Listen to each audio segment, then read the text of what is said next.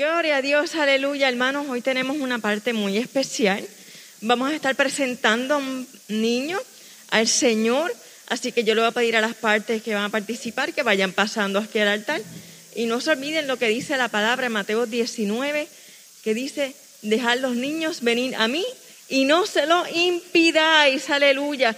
Así que estamos trayendo un niño para presentárselo al Señor, para que el Señor tenga control de su vida y que esos testigos, que esa madre que lo va a presentar, que Dios los toque y que ese niño nunca falte a la casa de Dios, aleluya. Gloria a Dios, mi alma te alaba.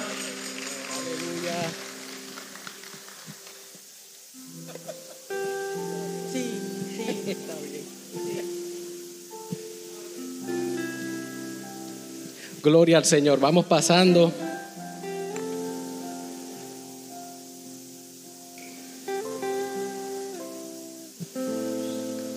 Aleluya. Son muchos. Así que Amalia, vas a estar bien custodiada.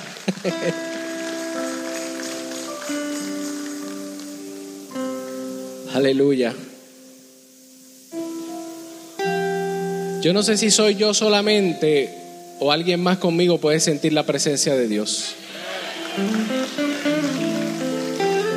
Aleluya. Se siente la presencia de Dios en este lugar. Jesús dijo, dejad los niños venir a mí y no se lo impidáis. Cualquiera que impide que un niño venga a Jesús eh, tiene un problema serio, ¿sabe? Así que los niños son del Señor. Todos los que estamos aquí somos del Señor. Todos los que estamos aquí, dije, somos del Señor. Que, alguien aquí posiblemente no quiera a Dios, no quiere decir que no sea del Señor, porque todo fue creado por Él y para Él. Así que nosotros fuimos creados por Dios. Él nos ama. ¿Cuántos creen que Dios nos ama? Que nos ama en gran manera. Que su amor lo muestra con su presencia en este lugar. Muestra su amor, muestra que Él realmente nos ama. Aleluya. Nosotros vamos a hacer la presentación de un niño sin antes yo hablar algunas palabras porque eh, esto es un motivo muy bonito, bíblico, es bíblico. Hay personas que lo han tomado ya como una, una tradición y muchas personas no entienden exactamente lo que se está haciendo. De hecho, hay iglesias que se prestan para hacerlo y ni tan siquiera la gente sabe por qué se hace. Pero yo quiero explicar por qué se hace y se debe hacer siempre. Y las personas que pasan al altar deben saber lo que están haciendo. Es necesario que todas las partes que están aquí en el altar, Diana de Río, Gustavo Pérez están por aquí, ¿verdad? Diana de Río, Gustavo Pérez, Jorge Ballester está por aquí, Mayra Maldonado, Ruth López, Raymond también está por aquí. Porfirio lo veo por aquí. Astri también. Sarita del Río está por allí. Y Anthony Aquino también está aquí. También están los pastores, están aquí. La congregación también está aquí. Pero hay alguien que está aquí también, aunque no se ve, pero se puede sentir. Él está aquí también. Estamos todos aquí reunidos. Estamos reunidos en su nombre. Mateo 18 dice que donde hayan dos o tres congregados en su nombre, Él prometió estar en medio de ellos. Él está aquí. Posiblemente está aquí en el altar. El Señor está aquí, yo puedo sentir su presencia y estoy seguro que los que están aquí están sintiendo su presencia. Eso nos muestra en nuestros corazones que Él es real y que Él está aquí. Bien dicho esto, nosotros lo que estamos haciendo aquí es presentando a Amalia. Y Amalia está aquí, yo la voy a presentar. Daisy la trajo porque sabe que le pertenece al Señor, es un regalo de Dios. Pero aquí los presentes, los, que están aquí como testigos, el compromiso de ustedes es que esa niña no es que no le falte nada en su cumpleaños, ni en su quinceañero, ni nada eso. Eso es una tradición. Muchas veces eh, las personas que eh, se acercan como testigos, en otros lugares le llaman padrino, etcétera, etcétera. Aparentemente, como es una tradición, el fin de ellos es presentarse en el templo y decir, bueno, yo por lo menos en el cumpleaños diré presente, en su quinceañero por allí diré presente. Hay algunos que ni eso. Yo tuve un, yo creo que yo tuve un padrino que lo vi más que el día de que me presentaron. Después de ahí, no lo volví a ver. Si lo ve por ahí, me llama, lo estoy buscando todavía. Pero la razón por la cual ustedes están aquí y está el Señor y está esta congregación es que ustedes se comprometen delante de Dios. Que a esa niña no le va a faltar nunca su alimento espiritual y que ustedes se comprometen que esa niña de alguna manera u otra va a llegar a la casa de Dios. Es interesante eso, ¿verdad? Porque es un compromiso que estamos haciendo con Dios. Y pues antes de ese compromiso yo voy a hacerle una pregunta y sé que algunos de aquí me podrían contestar esa pregunta y la sé, pero yo, yo quisiera hacer esta pregunta. Todos los que estamos aquí, todos los que estamos aquí, todos los que estamos aquí, dije aquí en el altar de Dios, en la presencia del Señor. Todos reconocen que Jesucristo murió y resucitó. Todos lo reconocen. Todos reconocen que Jesucristo es el único que nos puede salvar. Todos reconocen eso. ¿Sí? Bueno, hagan esta oración conmigo antes de presentarlo. Hagan esta oración conmigo todos los que reconocen que Jesús es el único que nos puede salvar. Inclinen los rostros y hagan esta oración conmigo. Señor Jesús, venimos delante de ti reconociendo que tú eres el Salvador. Por eso te pedimos que tú nos salves, que tú escribas nuestros nombres en el libro de la vida.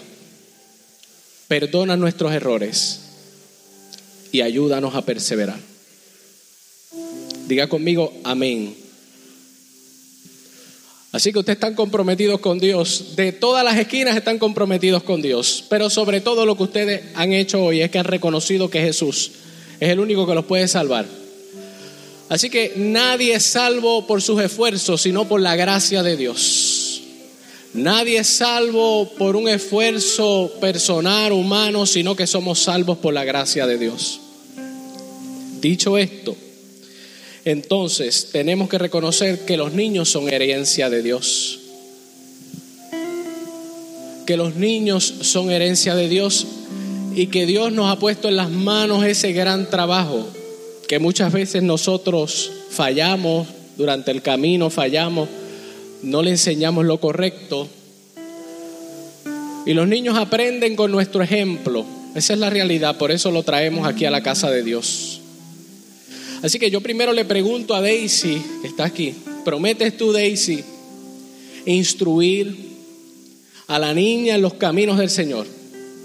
Aún en los momentos difíciles, aún cuando no tengas fuerza, aún cuando tengas o no tengas salud, prometes enseñarle a orar, que tu vida cristiana sea un ejemplo para ella que cuando ella aprenda a orar fue que vio a su mamá orando. ¿Lo promete? Prometen todos ustedes, los que están aquí, prometen todos ustedes. Tener cuidado de la niña en su vida espiritual, lo prometen ustedes. Prometen ustedes dar una llamadita y decir, la niña está asistiendo a la iglesia, ¿verdad? Por lo menos decir, la niña está asistiendo, estar pendiente a su vida espiritual, lo prometen ustedes delante de Dios. Todos lo prometen delante de Dios. Así que yo voy a presentar en este momento, voy a presentar a Amalia Milagros del Río ante el Señor. Y yo le voy a pedir que ustedes estén puestos en pie porque nosotros vamos a invocar una bendición sobre su vida. Yo siempre que presento a los niños, hermano, yo oro con el fin de que el Dios del cielo ponga los ojos sobre esa criatura, que pueda crecer en gracia para con Dios y para con los hombres, que Dios la utilice como un gran instrumento en estos últimos tiempos para predicar y pregonar la poderosa palabra de Dios, que sea de bendición a multitudes a miles de personas. Yo no sé si usted está de acuerdo conmigo, pero yo sé que las personas aquí presentes están de acuerdo con lo que yo estoy hablando.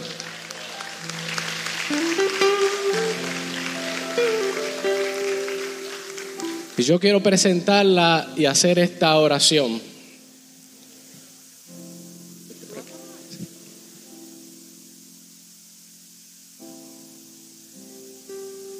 Aquí está bien, está bien.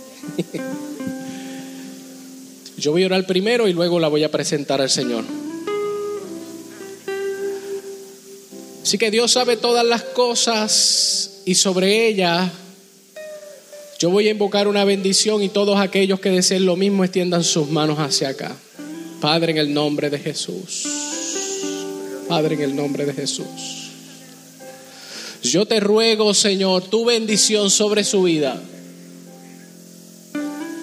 Señor, derrama salud sobre ella. Bendición hasta que sobre y abunde, Señor. Yo puedo sentir tu presencia, tus planes eternos, Señor. ¿Quién podrá entender tu mente? Solamente el Espíritu Santo que escudriña lo profundo de Dios. Es por tal razón que yo te pido la bendición sobre ellos, sobre los testigos que hoy se acercan al altar para comprometerse, Señor, delante de ti, que nada espiritual le faltará a la niña, Señor, que ellos estarán pendientes. Yo te doy gracias, Señor, por tu bendición sobre ella, en el nombre de Jesús.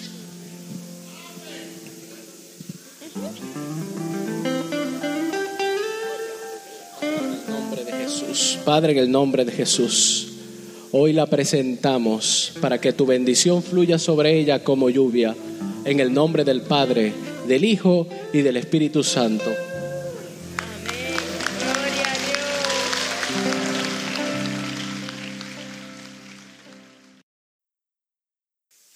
Dios. Aleluya. Vamos a hablar sobre un tema que a mí me apasiona mucho. No lo domino muchísimo. Aquí hay gente que lo domina muy bien en este lugar. Y voy a hablar del tema de la agricultura. Hay gente aquí que son doctores en agricultura. Cada vez que yo me asomo en una de las fincas, yo me asomo en la finca de, del hermano Ismael y el hermano Ismael me da un tour por toda su finca. Y toda produciendo, ¿sabe? Al ciento por uno. Aleluya. Vamos a hablar de la agricultura y para esto quisiera que me acompañaran en capítulo 13 del libro de Mateo. Bajo el tema el agricultor consciente.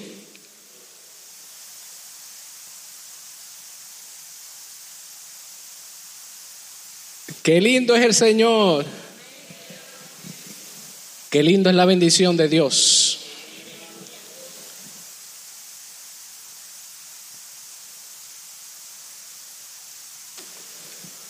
El agricultor consciente, leemos el capítulo 13 del libro de Mateo. Dice la palabra del Señor en el nombre del Padre, del Hijo y del Espíritu Santo. Amén. Aquel día salió Jesús de la casa y se juntó y se sentó junto al mar. Y se le juntó mucha gente.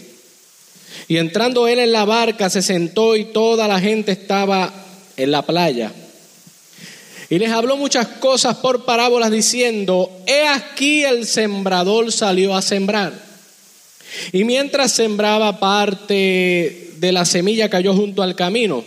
Y vinieron las aves y la comieron. Parte cayó en pedregales, donde no había mucha tierra. Y brotó pronto porque no tenía profundidad de tierra. pero el sol salió, o por, pero salió el sol y quemó, y porque no tenía raíz, se secó. Y parte cayó entre espinos, y los espinos crecieron y la ahogaron. Pero parte cayó en buena tierra, y dio fruto cual al ciento, cual al setenta y cual al treinta, cual al sesenta y cual al treinta por uno. Dice el verso 9, el que tiene oídos para oír, que oiga.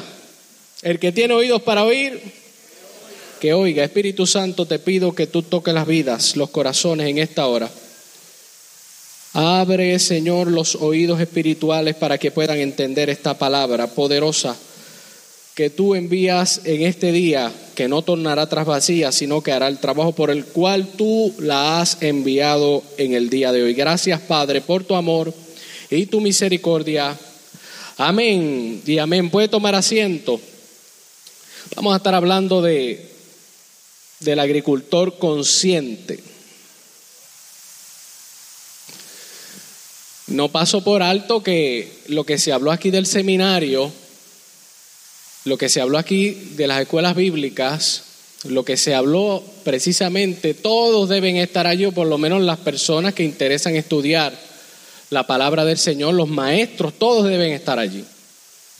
Nadie se debe perder eso. Todo aquel que quiera aprender a sembrar debe estar allí. Todo aquel que se quiera convertir en un agricultor con conciencia debe estar allí. Y de hecho debe anunciarlo eh, ya porque es el próximo sábado. Y hay espacios, no sé si cuántos quedan, pero hay espacios. Y si hubiera alguna situación, tenemos un plan B donde los espacios se llenen pues entonces estaríamos acá en Betania dando el seminario. Eso habría que cambiarlo, que si por lo menos aquí 100 personas me dicen, pastor, eh, nosotros queremos estar ahí, pues entonces la actividad viene acá. Eso es cierto, hermano. Ismael, Ismael quiere que se dé acá. Así que necesita 100 personas que digan presente.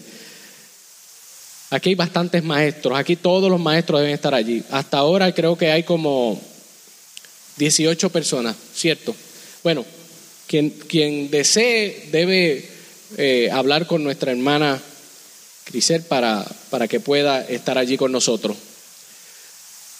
Vamos a hablar precisamente de sembrar y hablando de sembrar, la palabra proviene del latín, sembrare, que también habla de seminario, de seminario, esa palabra habla de seminario, habla de esparcir. Así que cuando hablamos de un agricultor, no necesariamente es esta persona que estamos viendo aquí, sino que esto es un simple sembrador que salió a sembrar. Digo esto porque Todas las personas aquí presentes y aquellos que tienen alguna finca, el hermano Ismael, yo sé que si va a sembrar las bichuelas, que las he visto y he visto cómo las cosecha, el hermano Ismael no entra por allí y las tira por la entrada de la casa donde cae, sino que él sabe donde hay una tierra preparada para sembrarla, ¿cierto? Así que este sembrador que estamos viendo aquí, yo veo un cuadro donde Jesús está hablando de esta parábola del sembrador. Que esta semilla no es nada más y nada menos que la palabra de Dios. Y la palabra de Dios no es nada más y nada menos que Dios mismo. Dice el Evangelio de Juan capítulo 1 que en el principio era la palabra, el verbo. Y la palabra estaba con Dios y la palabra era Dios y todas las cosas por Él fueron hechas. O sea que la palabra es Dios. De hecho, Jesucristo se encarga de dejarlo muy claro. En el capítulo 6 del Evangelio de Juan, me parece que el verso 63 por ahí, Jesucristo dijo, mis palabras son espíritu y son vida. Todo aquel que recibe la palabra de Dios todo aquel que recibe la palabra de Dios, que recibe el mensaje de Dios, recibe espíritu y recibe vida. Bueno, lo dijo Jesús. Por eso es que en el libro de los Hechos, el comienzo de la iglesia, dice, así que los que recibieron la palabra fueron bautizados y se añadieron aquel día como tres mil personas. Esto se trata de recibir lo que viene del cielo, la palabra de Dios, Dios mismo. Dicho esto y hablando de la semilla, este sembrador aparentemente no tenía conciencia de lo que estaba haciendo. Fíjense que de cuatro semillas, una solamente se dio. Porque una cayó en el camino, otra cayó entre pedregales, otra cayó en los espinos, pero otra cayó en buena tierra. Mira, y se dio. Los discípulos, cuando Jesús le, le habla estas parábolas, los discípulos como que no entendían bien eh, lo relacionado. Y entonces en el verso 18, Jesús, de ese mismo capítulo, les explica lo que estaba hablando por medio de esa parábola. Dice así, oí pues vosotros la parábola del sembrador. Cuando alguno oye la palabra del reino y no la entiende, viene el malo y arrebata lo que fue sembrado en su corazón. Este es el que fue sembrado junto al camino. Por eso a mí me da cosa oír estos predicadores que cuando empiezan a hablar, hablar, hablar, hablar, tienen eh, una agenda de palabrerías que nadie entiende. ¿Usted no se ha topado con eso? Que quieren impresionar tanto, eh, que usan tanta palabrería que la gente no entiende. A mí me gustan los predicadores así que hablan, tú sabes, en black and white. Esto es así, esto es así, tú lo entiendes, recibiste la palabra, recibiste salvación. Pero estamos entrando en unos tiempos de tanta competencia. No es malo que hablen unas palabras así elocuentes, pero si no dan fruto y si no le entienden las personas, pues en vano estamos predicando. Así que yo trato de ser lo más simple posible y si lo simple me funciona, pues entonces nos quedamos simples. He visto gente hablando que tú dices, wow, pero como esa persona habla tan profundo y no tiene gente en la iglesia. Bueno, porque nadie entiende lo que está hablando. Y cualquiera persona que viene a los caminos del Señor buscando a Dios, pero no entiende lo que se está hablando, aquí Jesucristo dice que es el que oye la palabra del reino y no le entiende. Viene el malo, arrebata lo que fue sembrado en su corazón. Este es el que fue sembrado junto al camino. Ahora habla, y el que fue sembrado en pedregales, este es el que oye la palabra de Dios. Y al momento la recibe con gozo, pero no tiene raíz en sí, sino que es de corta duración, pues al venir la aflicción o la persecución por causa de la palabra de Dios, luego tropiezan. Son estos que cuando se convierten al Señor, tienen un montón de piedras alrededor que empiezan a juzgarlo. A mí me juzgaron cuando yo me convertí. Toda la gente que le gustaba, tú sabes, lo malo, el jangueo, las cosas que no edifican.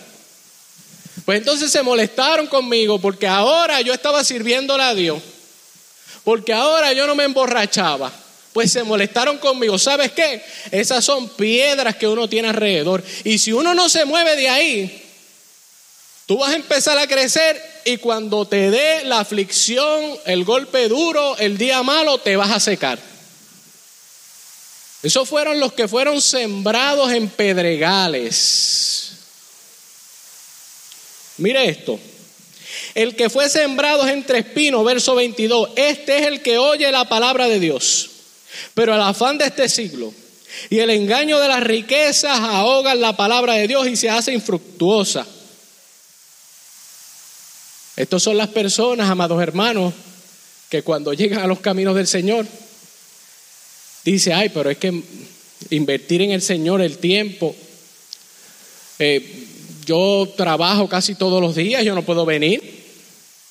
Imagínate, yo trabajo los domingos, yo no puedo venir y empiezan con, esa competencia porque el engaño y el afán de esta vida y las riquezas y todo este tipo de cosas ahogan la palabra que fue sembrada. Y de esos hay muchos. ¿Cuántas personas no han pasado aquí? Lloran, lloran. Y después que lloran, entonces cuando están allá afuera en el mundo por causa de que ese terreno no fue trabajado, pues se ahogan con las situaciones de la vida, el afán de la vida. Pero dice aquí, mas el que fue sembrado en buena tierra, este es el que oye y entiende la palabra y da fruto y produce a ciento, a sesenta y a treinta por uno. Esto es interesante. Y yo quiero hablar sobre esto, amados hermanos, porque, eh, y quiero que me entienda, yo voy a hablar palabras aquí que no se vayan a malinterpretar, porque hay gente que hay palabras que lo sacan fuera de contexto. Tal vez porque no entienden eh, la profundidad o el origen de la palabra, la etimología de la palabra. Y hay palabras que tienen un significado y un origen de donde salen. Ser colaborador, ser colaborador es ser, yo podría decir que es esa palabra ser colaborador, podríamos decir que es sinónimo de ser socio. Yo les voy a explicar. Yo tengo empleados y tengo socios, que no es fácil y no es lo mismo. En mi trabajo secular, yo trabajo secularmente, casi retirado estoy ya de lo secular. Y trabajo en el ministerio pastoral, pero en lo secular, le voy a hablar en lo secular. En lo secular yo tengo dos socios y estoy hablando para un tercer socio. Pero eso no se escoge así de la noche a la mañana, eso es un proceso, porque le voy a hablar lo que es la palabra socio. Yo tengo empleados y sé que son empleados. Y muchos, o, sea, los empleados buscan cumplir con el tiempo de hora. Ellos trabajan por lo que fueron contratados, simplemente trabajan y se acabó. Y el que viene que responda. Por eso es que hay, algunos sitios del gobierno que media hora antes te trancan las ventanas. Dicen, no, yo trabajo hasta tal hora, después de tal hora a mí no me pagan. Esos no son socios, esos son empleados. La palabra socio que dije, que viene del latín, que es compañero, que es una persona responsable. Un socio es una persona responsable, que es capaz de invertir en algo, escuche bien, usted puede buscar la etimología de esa palabra un socio es una persona que es capaz de invertir en algo para el bien de ambos o de la empresa. No es empleado, es socio. Por lo tanto, en el reino de Dios, en el reino de Dios, créame, que si usted no tiene la capacidad de convertirse en un colaborador de Dios, que significa esfuerzo, inversión, porque tú eres parte de ese reino. ¿Usted cree que en el reino de Dios no se invierte? Las personas que han alcanzado grandes ministerios porque al principio no escatimaron, invirtieron porque ellos creyeron que eran parte del reino de Dios. Nosotros cuando empezamos con el primer grupo que nos ganamos, yo compré todos los libros de bautismo. Yo tuve que comprarlos. No tan solo los compré, sino que tuve que persuadir a esas personas para que tomaran las clases. Y esas personas podían tomar las clases en horarios que a mí se me hacía un poco difícil, pero yo tuve que sacrificarme para acomodarme a ellos, comprar de mi dinero los libros para darle las clases de bautismo total, el beneficio era para ellos aparentemente. Yo pienso que yo soy parte del reino de Dios. Y usted ahora mismo está este, tratando de descifrar lo que estoy hablando, pero yo quiero dejarle saber que las más de las veces, esto me pueden hablar aquí, personas que puedan ser empresarios. Hay empleados que quieren trabajar poco y ganar mucho. Los empleados son así. Trabajar pocas horas. Hay algunos que cuando el jefe da la espalda, mira, o el celular. Usted le están pagando por eso y un cristiano no debe hacer eso. Eso es del mundo. Los cristianos no le roban a Dios. Los cristianos no mienten. De hecho, cuando nosotros trabajamos para alguien secularmente, debemos hacerlo como para el Señor, dice la palabra. Yo fui promovido bien rápido en mi trabajo. No era porque era un lambeojo. era porque la persona que estaba a mi cargo en una farmacéutica yo la hacía quedar bien. Y yo era un empleado para cuando es. Y la hacía quedar bien porque si él quedaba bien, el grupo quedaba bien, todos quedábamos bien. Muchas veces el que tiene mentalidad de empleado en el reino va a hacer lo menos posible. Va a tratar de ir los menos días de culto. Va a tratar de comprometerse lo menos que pueda con la iglesia, pero busca los beneficios del reino. Está todo el tiempo pidiéndole a Dios, pidiéndole a Dios, pidiéndole a Dios, pero para Dios no hay nada. Y yo quiero que usted vaya entendiendo esto, porque yo voy a explicar algo aquí y traje, traje algo para explicarlo. Bueno, el ministerio no ha sido fácil, pero no hay nada mejor que trabajar para Dios. Aquí tengo unas cuantas semillas. Así comencé yo. Alguien depositó unas semillas muy importantes en mi vida, la palabra de Dios. Yo comencé con mi esposa sembrando estas semillas, pero con una conciencia clara.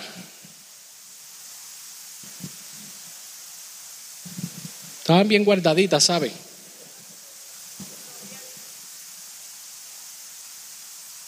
Un agricultor inconsciente que no le interesa mucho que dé fruto, puede hacer esto, coge esta semilla y la tira, mira, si nació, que nazca. Esa cayó en el camino. Y si cayó allá afuera, de seguro que los pájaros se la van a comer. O si no, la tiró para acá. Esa cayó en las piedras. Si creció, que crezca. Le estoy diciendo lo que habló Jesucristo en cuanto al sembrador. Esta otra la tiró no sé a dónde, porque no estaba mirando dónde la tiró y cayó en los espinos. Y brotó, pero los espinos la ahogaron. ¿Usted está entendiendo por qué hay gente que como que se convierte y no se convierte? Les voy a explicar ahora por qué. Para eso está la palabra del Señor. Pero dice que una parte cayó en buena tierra, ¿cierto? Cayó en buena tierra. ¿Tú me podrías ayudar? Esto costó, ¿sabe? Pero yo me quiero asegurar de que esa semilla nazca. Y para eso la Biblia nos habla que tenemos que ir de dos en dos.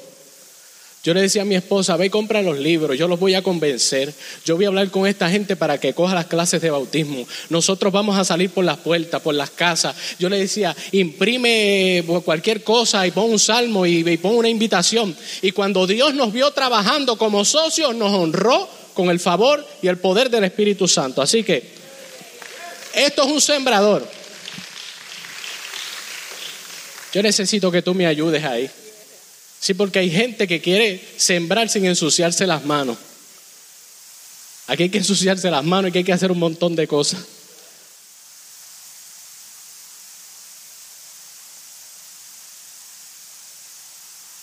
No te preocupes, que si te ensucias las manos se limpian. Lo importante es que esta semilla nazca.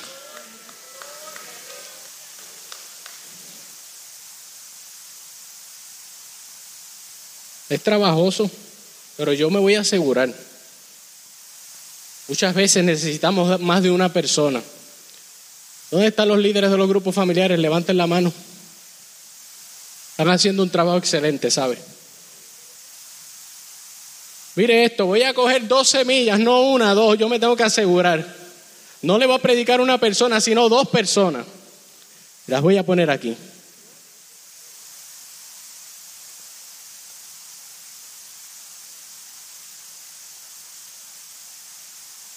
¿Habrá alguien que me pueda traer un chin de agua?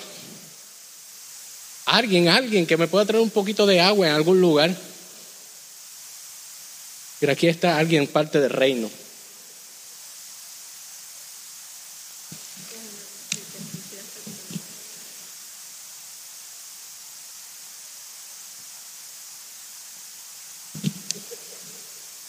No se ahoga. Hay mucha tierra.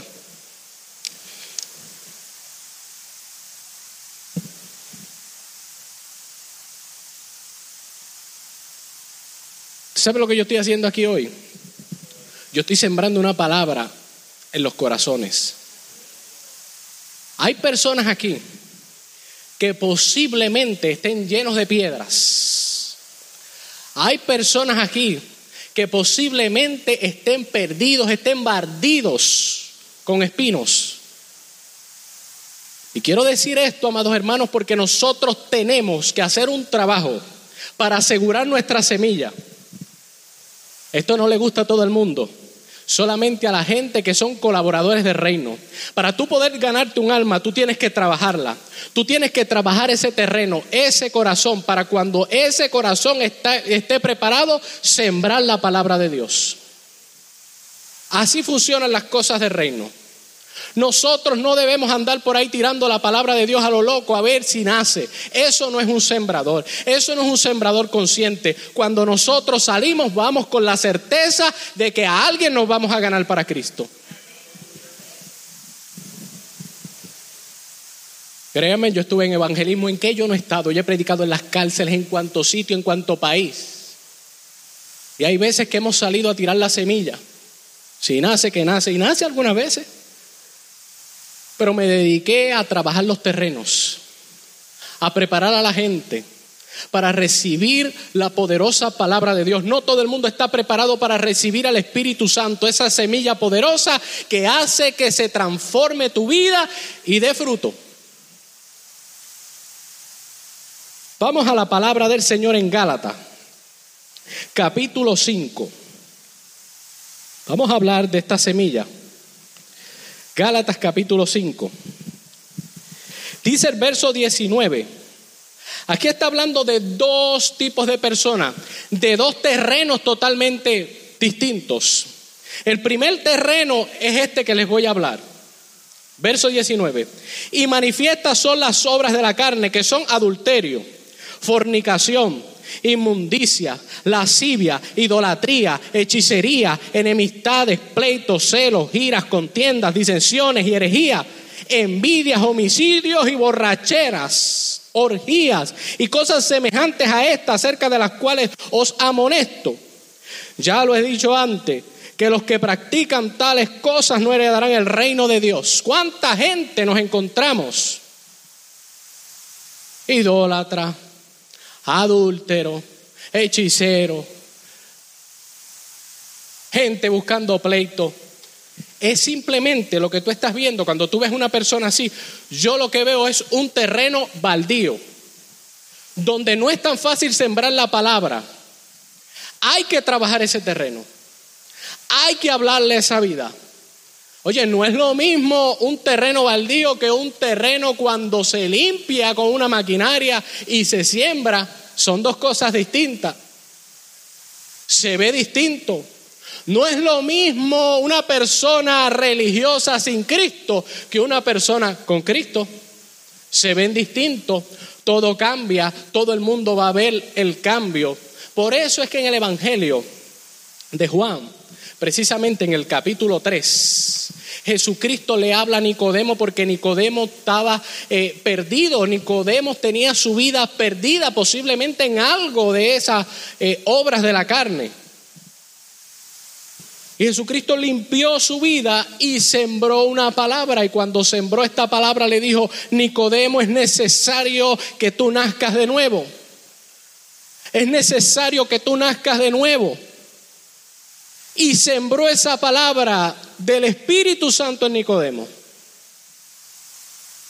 Pero había limpiado el terreno, había hablado con él. De alguna manera esta persona venía estando o estaba trabajado por la palabra de Dios, porque la palabra de Dios limpia nuestras vidas. Por mi palabra vosotros estáis limpios, dijo Jesucristo. La palabra de Dios comienza a limpiar. Y cuando la palabra de Dios nos limpia, entonces nosotros nos preparamos para sembrar al Espíritu Santo en los corazones de aquellos que reciban la palabra de Dios. Ahora bien, cuando nosotros vemos esta porción bíblica, y es lo que yo veo con mucha gente que están perdidos, que están en adulterio, en fornicación, en inmundicias, idolatría y cuanta cosa, hay que trabajar con esas personas. Yo he visto gente que le pide a una imagen Eso es un idólatra y quieren romperle la imagen. Hermano, así no se trabaja eso. O tú tienes que hablar la verdad, enseñarle. Usted no puede estar tirando las semillas. Porque esas semillas que fueron tiradas de esa manera es la semilla que cayó en el camino, que usted no sabe lo que está hablando bien y la persona que lo está escuchando mucho menos lo va a entender. Usted tiene que hablar la palabra de Dios y explicarla para que la pueda entender y esa palabra se aloje en lo profundo del corazón y tenemos que limpiar ese terreno constantemente. Yo les aseguro que de esa plantita de habichuela yo voy a cosechar. Yo se lo aseguro. Yo me la llevo de aquí. Pero cuando me la lleve de aquí, yo la voy a poner a que coja algo de sol. Mantener la tierra húmeda. Pero eso es un proceso. ¿Usted quiere que alguien se convierta? ¿Usted quiere que alguien se convierta? No solamente que se arrepienta, porque hay gente que se arrepiente, pero hay otros que se convierten. El arrepentimiento hace que borres los pecados en el momento que tú te arrepientes, pero la conversión es un proceso. Por eso Pedro decía, así que arrepentíos y convertíos para que sean borrados vuestros pecados y venga de la presencia del Señor tiempo de refrigerio. Convertirse y arrepentirse son dos cosas bien distintas. Convertirse es un proceso. Yo tengo que velar eso que está ahí que van a hacer. Yo tengo que limpiarlo, yo tengo que echarle agua. Cuando usted quiere que alguien se convierta, usted cuando lo trae a la casa de Dios, usted tiene que llamarlo, usted tiene que darle seguimiento hasta que esa persona dé fruto. Bueno, yo lo traje allí, se convirtió, que breguen los hermanos. No, va a bregar usted, usted fue el que sembró esa semilla, usted es responsable por esa semilla que fue sembrada. Nosotros de aquí abonamos, echamos abono los domingos. Pero usted es responsable de cuidar que esa semilla dé fruto. Ahora, tome esto, esto en cuenta. Dice en el verso 22, mas el fruto del Espíritu es amor, gozo, paz, paciencia, benignidad, bondad, fe, mansedumbre, templanza. Contra tales cosas no hay ley. Es interesante porque dice el fruto del Espíritu. es un fruto solamente, ¿sabe? No son muchos. De hecho, la Biblia se encarga en cuanto a lo dramática, o sea, decir que no, cuando hablamos de dramática, estamos hablando precisamente de la pluralidad y cosas como esa y la realidad de esto, gramática, la realidad de esto, amados hermanos, es que ahí no dice los frutos, dice el fruto del Espíritu. Alguien trajo el, el jueves, alguien trajo el jueves, habló el jueves Anthony, estaba predicando el jueves, ¿cierto, Millo? Ah, Antonio, estaba predicando ese joven y él dice, usted ve esta mata, no se parece a la fruta que da. Y usted ve esta fruta, no se parece a la semilla que da, pero todo es lo mismo. Usted ve la paz, usted ve la mansedumbre, la templanza, la paciencia, la benignidad, la bondad, la fe. Todo eso es en un mismo fruto y no es de usted, es del Espíritu. Cuando nosotros leemos el capítulo 5 del, del libro de Efesios, el apóstol Pablo precisamente está diciendo el fruto también. Porque cuando tú coges una manzana, el color no necesariamente es lo mismo que el sabor. Y el sabor no necesariamente es lo mismo que la semilla. Y la semilla no necesariamente es lo mismo que la textura, pero es lo mismo. Así que el Espíritu Santo provoca en nosotros este fruto. Y este fruto tiene sus sabores. Tiene sabor a paz, a bondad, mansedumbre, templa. Es uno porque es del Espíritu. Porque si el Espíritu no está en usted, usted no puede dar ese fruto. Y ese fruto, algunos dicen yo lo como porque se ve bonito. Otros dicen yo lo como porque es dulce. Otros dicen yo lo como porque es de una textura fuerte. Otros dicen yo lo como porque me, me da salud. Y otros dicen, yo lo como. Bueno, como sea que usted lo coma, sea que necesite paz, mansedumbre, templanza. Lo único que yo le puedo decir que ese fruto que tiene todas esas cualidades proviene del Espíritu. Es interesante que el apóstol Pablo se encarga de decir el fruto y no los frutos. Es interesante eso, aunque lo podemos usar de otras maneras para traer un mensaje de que usted debe mostrar que algo de eso está en usted. Pero es solamente una semilla de una variedad. Y esa semilla se llama Espíritu Santo. No hay otra. La semilla de la religión no te va a dar eso. La semilla de otras cosas, la semilla del Espíritu te va a dar eso. Ese sabor, esa consistencia, ese color. Está hablando del fruto del Espíritu. Hoy por hoy. Nosotros debemos saber cómo están nuestras vidas, cómo está nuestro terreno, si está limpio, si, si nosotros realmente somos agricultores o no. Si realmente nosotros estamos botando las semillas o estamos sembrando las semillas.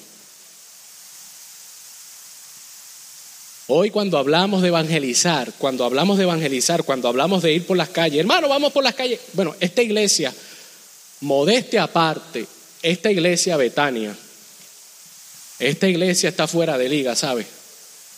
Cuando yo, yo comencé aquí dije, vamos a evangelizar. Yo esperaba cinco, cinco personas. Yo esperaba cinco personas porque es lo común. En las iglesias va el pastor, van dos o tres líderes y la congregación, eso le toca al pastor. Pero esta iglesia, cuando yo dije, vamos a, sembrar la palabra de Dios, vamos a evangelizar, Mira, que habían como 100 personas. Y yo dije, ¿y ese corillo? ¿Y cómo vamos a hacer? 100 personas allá abajo con pandero, con camisa. Yo dije, aquí sí que hay agricultores. Esto es un área de, de agricultura. Por eso es que hay gente. La gente no quiere invertir en el reino de Dios. Mano Rafi, ¿se invierte en el reino de Dios o no se invierte? Mana Juanita, ¿se invierte en el reino de Dios o no se invierte? ¿Habrá alguien aquí que dice, es verdad, se invierte en el reino de Dios? ¿Se invierte en el reino de Dios o no se invierte? Hermano Jesse, ¿se invierte en el reino de Dios o no se invierte? Porque nosotros somos colaboradores. ¿Habrá alguien aquí que es colaborador? ¿Habrá alguien aquí que dice, no, yo soy colaborador con Cristo Jesús, somos colaboradores de Dios? Somos colaboradores de Dios, trabajamos con Dios y para Dios. los socios tienen que estar dispuestos, tienen que estar dispuestos a recibir de las ganancias, pero también de las pérdidas. Y esto funciona así. Dije, todo aquel que es socio tiene que estar dispuesto a brincar y gozarse cuando hay ganancia, pero cuando hay pérdida también la siente. El empleado no, el empleado dice, eso no es problema mío, después que a mí me paguen mis ocho horas, que resuelvan como pueda. Pero el socio dice, no, esto tenemos que echarlo para adelante. Los colaboradores dicen, no, este es el reino de Dios. ¿Saben lo que pasa? Usted sabe por qué hay muchas iglesias que mueren, por qué hay muchas iglesias que se destruyen, por qué hay muchas iglesias que están divididas, porque no han comprendido que somos colaboradores de Dios y que si aquí hay una pérdida, todos sufrimos la pérdida. Y que usted no puede estar hablando mal de su hermano porque usted no puede estar hablando mal de su compañía cuando usted es colaborador. Cuando usted es parte del reino. Porque yo quiero decirle algo. Si usted quiere subir para allá arriba, para el cielo, usted tiene que ser colaborador de Dios. Ser parte del reino de Dios. Que el reino de Dios venga sobre su vida.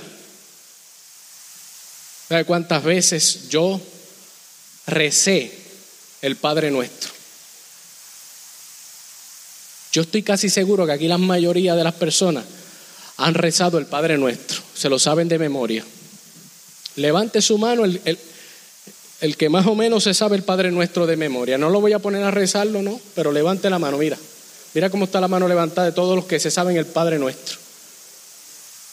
Yo me sabía el Padre nuestro hasta que me lo explicaron. Yo dije, espérate, ¿Y qué es esto? Padre nuestro que estás en los cielos, santificado sea tu nombre. Cuando yo escuché bien lo que decía eso, que decía, venga sobre nosotros tu reino, yo ni sabía lo que yo estaba hablando. Venga sobre nosotros tu reino. Somos parte de un ejército, de un reino poderoso, del reino de los cielos. Venga sobre nosotros tu reino. Hágase su voluntad así como en el cielo, en la tierra también. Las cosas del cielo son perfectas. Las cosas del cielo son grandes. Las cosas del cielo son hermosas. Yo quiero eso para mi vida, para mi familia y para la iglesia. La voluntad de Dios es perfecta. Sea la voluntad de Dios sobre esta iglesia, sobre cada familia. No he visto justo desamparado ni su simiente que mendigue pan. Aprendí cuando me volví a Dios que Dios, que Dios me cuidaba a mí, me sustentaba a mí, me daba a mí, me, me proveía a mí los alimentos. Porque yo soy parte del reino de Dios. Dos cosas le voy a decir. Una, voy a testificarle que cuando yo me convertí, la gente hablaba de Cristo y todo eso, y yo escuchaba cosas y predicaciones y qué sé yo, pero cuando yo me convertí, fui parte del reino de Dios. Sentí que tenía una paternidad del cielo, una protección. Y cuando yo me convertí al principio, hace muchos años, estábamos pasando por unas necesidades. Eh, en ese momento estábamos sin nada que comer. La nevera totalmente vacía. Eso estuvo, tremendo, ¿sabes? Totalmente vacía. Yo sabía que si yo llamaba a la iglesia, ellos me iban a hacer una compra. Yo estaba seguro que eso iba a suceder. Pero ¿sabes qué? doblé mis rodillas. Yo he testificado esto, esto tiene que estar hasta grabado en algún momento. Yo doblé mis, rodillas, yo vivía en Versalles, en Bayamón, yo doblé mis rodillas. Abrí la nevera y decía, aquí no hay nada, lo que hay es hielo.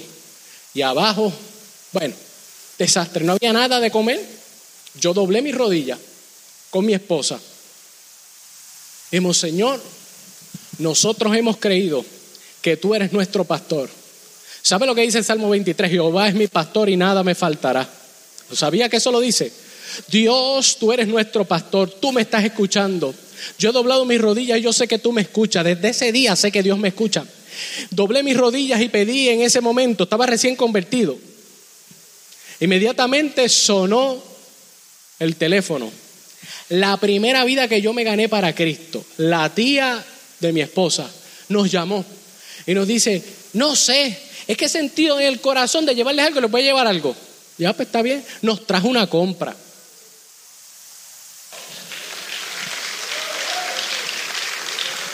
¿Será Dios real o no?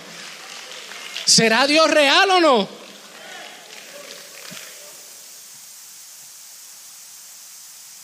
Así sucesivamente Dios ha contestado las peticiones.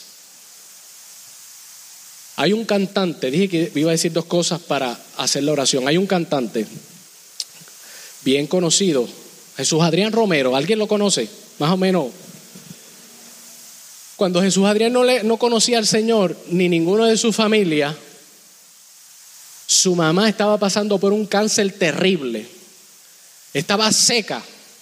Parecía un cadáver esa señora. Y vino un jovencito y tocó en la puerta de la casa de esa señora. Y le dijo que, quería invitarla para, escoger, para coger un estudio bíblico. Fue allí hasta la casa y le tocó. Y la señora aceptó. Y fue a varios estudios bíblicos. De más está decirle que se convirtió al Señor, que Dios la sanó, que hoy por hoy hay montones de pastores que han salido, que son hijos de ella y cantantes internacionales de música sacra. Todo fue porque alguien pagó el precio de ir a una casa y tocar una puerta. Un joven que para algunos es insignificante, pero para Dios es alguien poderoso. Y aquí hay gente poderosa. Aquí hay gente que este lugar poderosa en Dios. Aquí hay gente que saldrán en los libros de Dios escritos como gente que fueron sembradores en el reino de Dios. Aquí hay gente que posiblemente han pasado por encubiertos de la gente, pero no necesariamente de Dios. Aquí hay gente que ama a Dios. Aquí hay gente que se pasa predicando el Evangelio en distintos lugares. Aquí hay gente que son agricultores de Dios.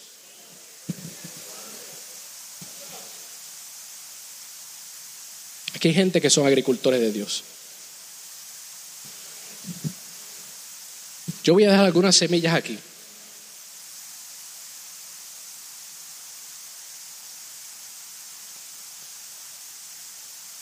Algunas semillas de ahí. Eso es tipo del compromiso con Dios. Todo aquel que se haya sentido identificado con este mensaje. Textos antes, Jesucristo dijo, la mies es mucha, los obreros son pocos. Pero todo aquel que se haya sentido identificado, que diga, yo quiero sembrar en Dios, yo quiero hacer algo para Dios, yo voy a trabajar aunque sea con una vida, una vida para Dios.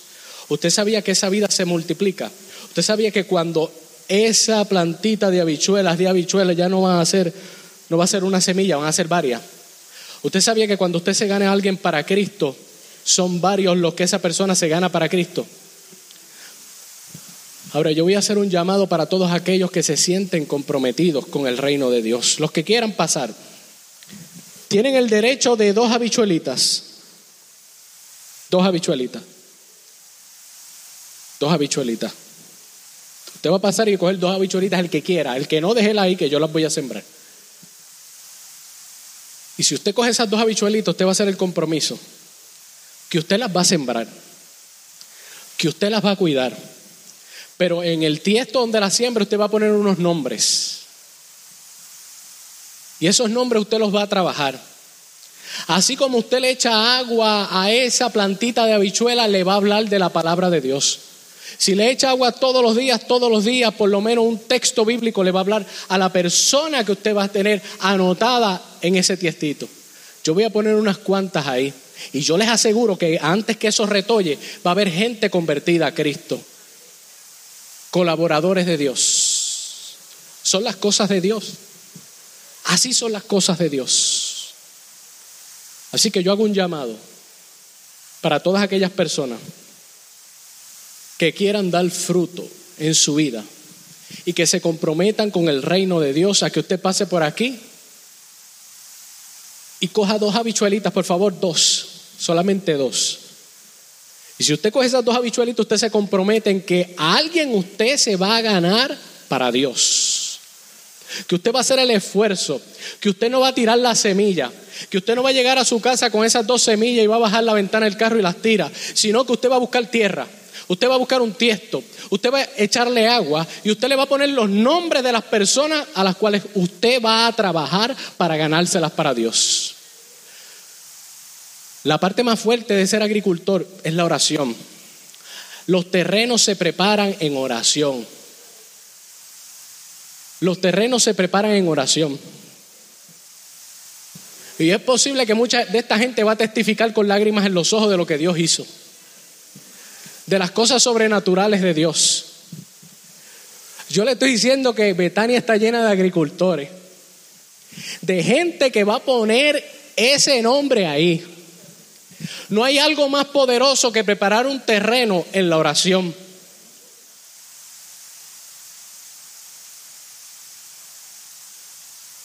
Ministerio de Alabanza.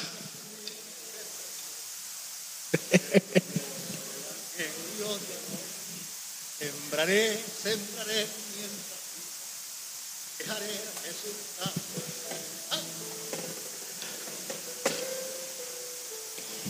Viene una gran cosecha, ¿sabe? Viene una gran cosecha.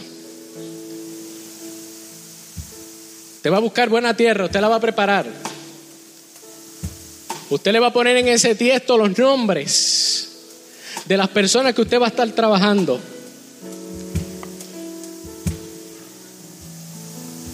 Por las personas que usted va a orar.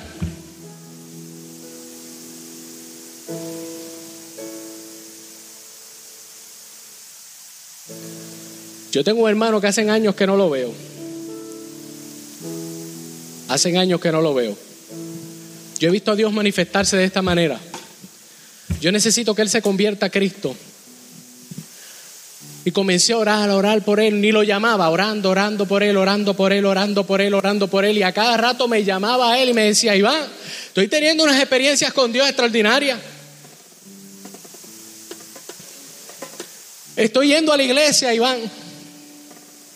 Yo solamente le decía, Yanara, escucha lo que hace la oración. Escucha lo que hace la oración, escucha lo que hace preparar un terreno para sembrar la, la palabra de Dios.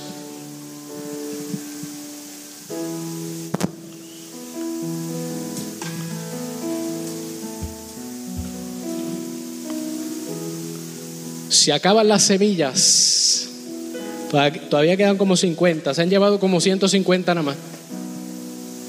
Todavía quedan como 50 semillas.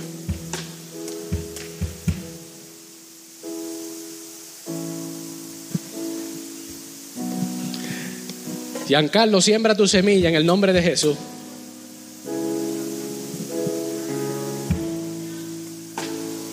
Aleluya.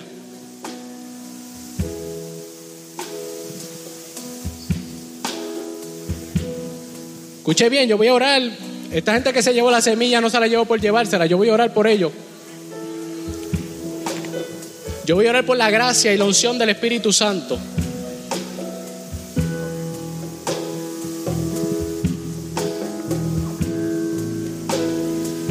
Les adelanto que viene una cosecha como nunca antes. Para esta iglesia viene una gran cosecha como nunca antes. De muchas almas, muchas vidas. Aquí estoy, Señor, ante tu presencia, para que hagas hoy de mí Aleluya. lo que tú quieras. La mía es mucha. Déjame como da forma el barro el alfarero y haz de mí un instrumento útil para ti, Señor. Aquí estoy, Señor, ante tu presencia para que hagas hoy de mí lo que tú quieras. Moldéame como da forma el barro el alfarero y de mí un instrumento útil para ti, Señor. Aquí estoy. Señor, ante tu presencia, para que hagas hoy de mí lo que tú quieras. Moldéame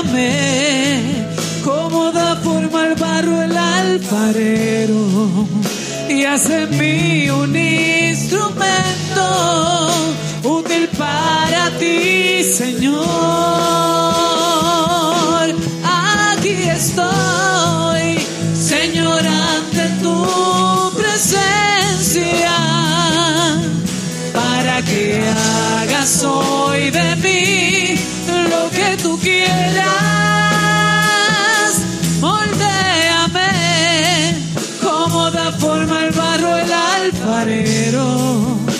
y hace mí un instrumento útil para ti, Señor.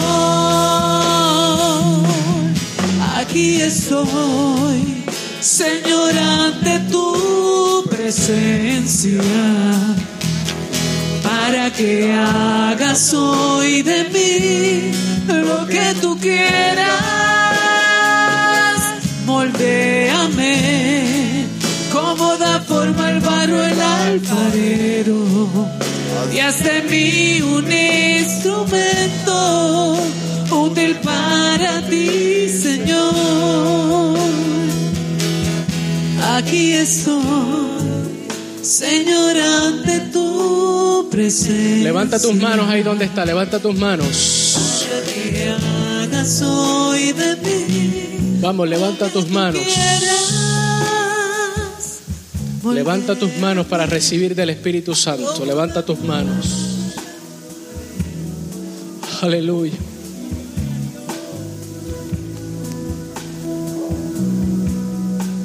Aleluya. Dije yo algunos meses atrás, le dije, Señor, yo quiero que, no sé cómo va a suceder eso, yo sé que es bien difícil, pero para ti no hay nada imposible. Yo quiero que mi mamá te reciba, yo quiero verla con mis ojos, yo quiero verla, que ella te recibe como Salvador. ¿Cómo será eso? No sé. Maggie dijo, voy a poner a Gladys en oración, vamos a ponernos de acuerdo. Ahí está Maggie. Comenzamos a orar, comenzamos a orar, comenzamos a orar. Mi mamá llegó de Bayamón. Escuche bien que ya no va a ninguna iglesia ni nada que tenga que ver con eso. Llegó de Bayamón. No llegó sola, llegó con su hermana. Llegó con la, con la, con la dueña del negocio de al frente que es de bebida. Es como un tipo de negocio de bebidas. Y llegó con ella y llegó con otra más. No llegó ella sola por causa de la oración, llegaron todas ellas. Mi mamá pasó al frente. Dijo, no sé qué me pasa, me siento extraña, me siento asustada. Y pasó al frente. La otra comenzó a llorar. La otra no entendía y decía, ¿por qué estará llorando? Nadie sabía lo que estaba pasando. Pasaron aquí al frente. Yo quiero que usted entienda que el Espíritu de Dios está en este lugar.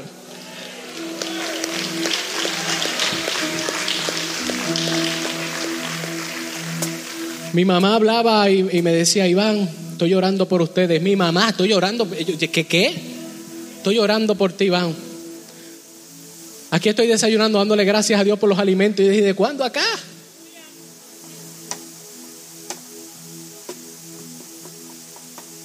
Donde vive mi papá en el mismo terreno. Estoy hablando, él duerme aquí. Y ahí, ellos tienen un cuarto. Y vienen de todas partes a consultar los muertos en ese lugar. Escuche bien. Debe decir, pero si, si él es el pastor, para que usted vea los retos que tiene un pastor, las batallas que tiene un pastor. Y decía, bueno Señor, para ti no hay nada imposible. Yo solamente quiero, yo quiero verlo, que Él te acepta como Salvador, porque aquí la salvación es por gracia. Así que yo, yo sé las batallas terribles que hay infernales, porque la hechicería y el espiritismo es real. Y eso afecta a la gente del mundo. A nosotros no. Yo por eso entro, eh, entro a Haití, salgo, predico, porque nosotros somos sellados con el poder del Espíritu Santo. No hay hechicería, no hay vudú, no hay brujo, no hay nada que esté por encima de nosotros. Dios nos posicionó por encima de todas esas cosas. Esa es la realidad. Así que no tenga miedo. Le pedí a Dios. Y hace dos semanas, hay una foto por ahí. Aquí hace dos semanas más o menos, o tres, está en uno de los últimos cultos. Aquí estaba mi- viejito confesando a Jesucristo.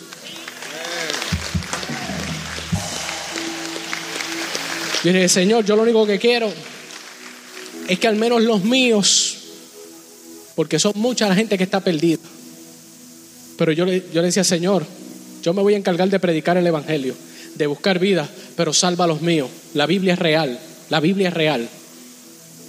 Ahí cogí unas cuantas semillas y le dije, aquí están tus familiares, le dije a mi esposa. Yo estoy seguro que se van a convertir. Le dije, ahí están tus familiares. Vamos a orar por ellos para que se conviertan a Jesús. Yo voy a hacer una oración. Aquí hay gente que va a, recibir a Jesús. Que hay gente que va a recibir a Jesús y vamos a hacer una oración. Usted no va a pasar aquí al frente. Pero si el Espíritu Santo tocó su corazón, usted va a hacer esta oración conmigo.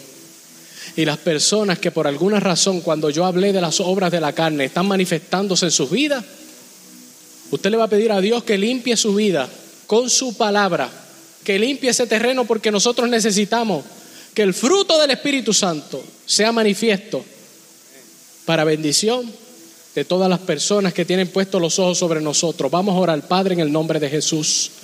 Mira la congregación que hoy levanta las manos reconociendo que tú eres nuestro Salvador. Yo te ruego, Señor, que tú salves en esta hora. Espíritu Santo, Toca los corazones, transforma las vidas, las conciencias. Salva a todo aquel que ha recibido esta palabra, Señor. Todo aquel que ha recibido en esta hora esta palabra, sálvalo, Señor. Sálvalo, Señor.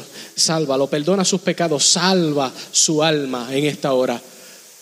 Yo te pido, Dios, que la unción de tu Espíritu Santo sea sobre todos aquellos que tomaron una semilla en fe. Todos aquellos que tomaron una semilla en fe. Confirma esta palabra con una unción sobrenatural sobre su vida. Pon una palabra poderosa en sus labios, Señor. Una palabra que quebrante el yugo y rompa las cadenas, Dios. Una palabra de sanidad. Ponle en sus labios, Señor, por la unción del Espíritu Santo en esta hora. Que puedan testificar, Señor, que todas esas vidas se convirtieron por la unción que tú has depositado en ellos. En el nombre poderoso de Jesús te lo pedimos.